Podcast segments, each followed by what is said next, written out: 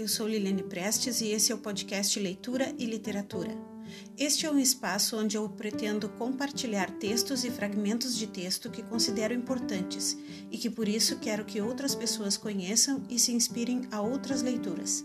Nesse espaço, também quero mostrar como funcionam meus clubes de leitura, apresentando um pouco do tipo de dinâmica que costumo adotar nos clubes. Também quero convidar pessoas que gostam de ler para falar sobre seus hábitos de leitura e preferências de livros, trazendo assim um pouco de tudo que que o universo leitor privilegia, com o objetivo de ampliar e aprofundar as suas experiências de leitura.